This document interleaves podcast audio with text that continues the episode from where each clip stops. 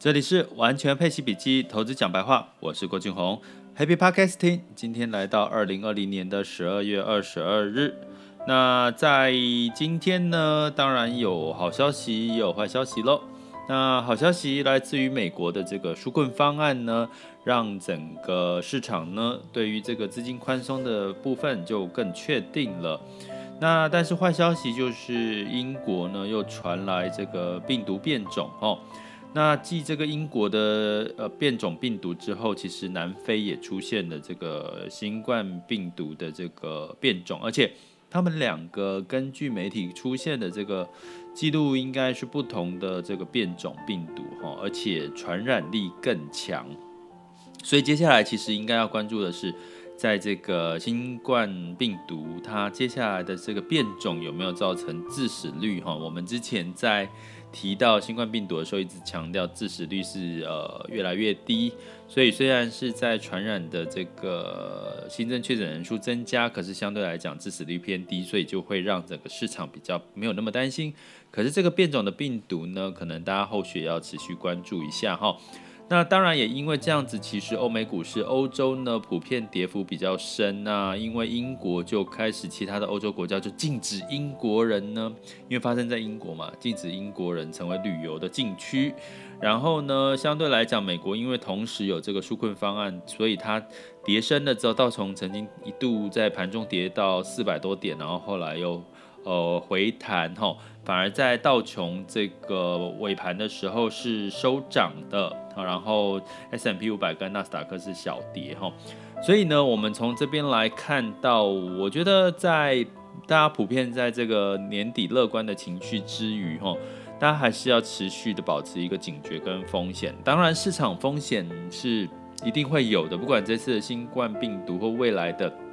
或之前的不同的金融危机。其实你就习惯了，市场就会有风险。那所以呢，呃，不过在这一次，因为呃，包含英国跟南非是一个变种的病毒哈，我觉得提醒大家一些事情呢，就是说，呃，目前你看纾困方案，美国的纾困方案来看，它集中在这个失业人口上面的一些补助。那补助了什么呢？比如说，在这个呃相关的所谓的这个每天哈。呃，每个人呢补发六百美元的支票给所有人哦，吼，所有的这个呃美国居民，然后失业的救济补助每周加发三百美元，哦，很很补，对不对？然后再加上薪酬的保护计划，还有加上两百五十亿的租屋补贴，还有食物的补贴，还有大学学费的补贴。那这当然大学学费，尤其是这个拜登。他非常重视的这个一件事情哈，所以你从这里面看到的都是补贴在消费端哈，也就是说居民端哈，不是比较不比较不是在这个居民端，所以你可以预见的是说，其实新冠病毒其实会造成很多人你就不需要隔离，隔离期间可能不是失业，可是会带来的是短暂失业，甚至是没有收入这件事情哈。那所以呢，在就算是接下来新冠病毒变种，如果造成更多的隔离封城，其实你可以想象的是更多的断临时失业这件事情，也就是说，呃，个人的流动性就会又出了问题。尤其在年底开始，大家就觉得，哎，开始乐观了啦，开始又觉得可以消费了啦，又双十一又来一个双十二。可能大家都买了一些东西，觉得可能疫情因为疫苗的出现慢慢要减缓了哈。那尤其接下来明年跟圣诞假期之后，明年是呃亚洲的这个过新年的日子，也是要大量用到用用到钱哈。那这些的所有的状况会造成流动性的一个呃可能性出现的风险，所以建议各位，如果你现在应该有领息收入的话，你可以透过资产配置的调整。去找到一些呃领息收入不错的一些标的，让你可以在呃每个月都有一些额外的领息收入，那当然是可以帮你增加一些流动性。我所以我觉得在这段时间真的要好好考虑领息收入这件事情哈。那另外呢，也要提醒各位在这段时间做好自己的财务检视哈，就是有什么可以不必要的开销就先不要花，然后甚至在。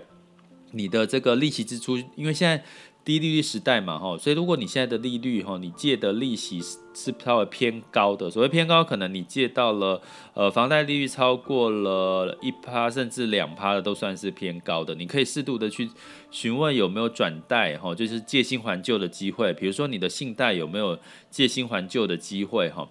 降低你的利息支出，其实你可以多出你的这个流动性的一个一个弹性。那所以呢，从这边呢，我觉得趁这个时候大家要检视哈，做好你的领息收入的配置之外，然后呢，去检视你怎么样去降低你的支出哈，利息支出或者是其他非必要性的支出，还有还有第三个最重要的是，刚刚一直提到失业这件事情，在美国已经是他要用九千亿来补助这个相关这个美国居民的失业的相关的问题哈。那我们回头看看我们自己，其实你会看到，其实最近还有一个讯息，就是你会看到。开始出现很多反托拉斯的垄断的一些制裁，哈，包含像中国对于这个阿里巴巴、蚂蚁金服的一个一个一个制裁，哈，包含所以让这个 FANG 相关的中概股呢表现都最近都有一些修正，哈，因为就是大者太大，就是实在太大了，所以反而会造成一些中小企业活不下去，哦，那这会不会出现在各个全球各个地区？我觉得会哦，你会发现其实以台湾来看，其实台湾有很多的一些。中小企业也是面临的苦哈哈的状况哈，然后那相相对来讲，尤其是旅游业啦哈，尤其是观光行业，尤其是你走在大街小巷，真的建议大家哈，先不要开车几天就好，你去坐坐趟捷运，在不同的城市，你会发现很多招租的这个商家哈，所以你会知道实体经济其实是没有像这个外我们股市这样热乎乎的哦，因为大型企业。呃，涨很多没错啊，因为资金都往那边流啊。可是实体实体商店、实体的经济其实真的还没有复苏。那实体经济影响到就是我们老百姓的这个民生生计嘛，吼。所以相对来讲，如果这个第二次的疫情，我觉得重点不是在于这个大型企业、大型股会有什么受灾殃的情况。我觉得比较重要的是这些中小企业，甚至实体经济，或者是你正在创业，或者是你的你就是要靠每个月的固定的现金流的这些商家，哈。所以趁这个时候你。你如果是呃靠工资收入的，除了多一份利息收入，是你真的一定要规划的一件事。第二个，适度的，我在上一集 podcast 有提到，其实你真的可以适度考虑，二零二一年呢，帮自己。规划一份所谓的斜杠收入，哈，就是说你可以去做。我们在讲，呃，明二一二一年可能后疫情时代最夯的其中一个就是所谓的数位人才，哈，真的很缺，而且这些人才真的很重要，哈，因为我觉得包含像在亚洲地区，包含像可能不不不不只是台湾，甚至是是呃两岸三地，其实我必须说这些数位，你会觉得好像走得很前面。可是说真的，它的内容、它的这个行销，其实还有好多好多要跟上的。那你，我觉得数位行销谁最强？其实我觉得相较之下来讲，还是以美国的成熟度会最高哈。所以我觉得在这个数位人才的稀缺，我觉得大家如果你是年轻人，或者是你在这方面有专长，诶，趁这个时候好好的去把握一下，二一年有没有什么样相关的机会，可以让你可以就是用碎片的时间，或者是用自己额外工作的时间，可以赚取另外一份除了领息收入、工作收入之外，还有一份斜杠收入，诶，有三份收入，感觉也不错。所以呢，在最后再回头，等一下我们来讲一下，在这个呃新冠病变种病毒出现之后，股市会有出现了什么影响？我们可以怎么去看待呢？接下来进入到二零二零年十二月二十二日的全球市场盘势轻松聊。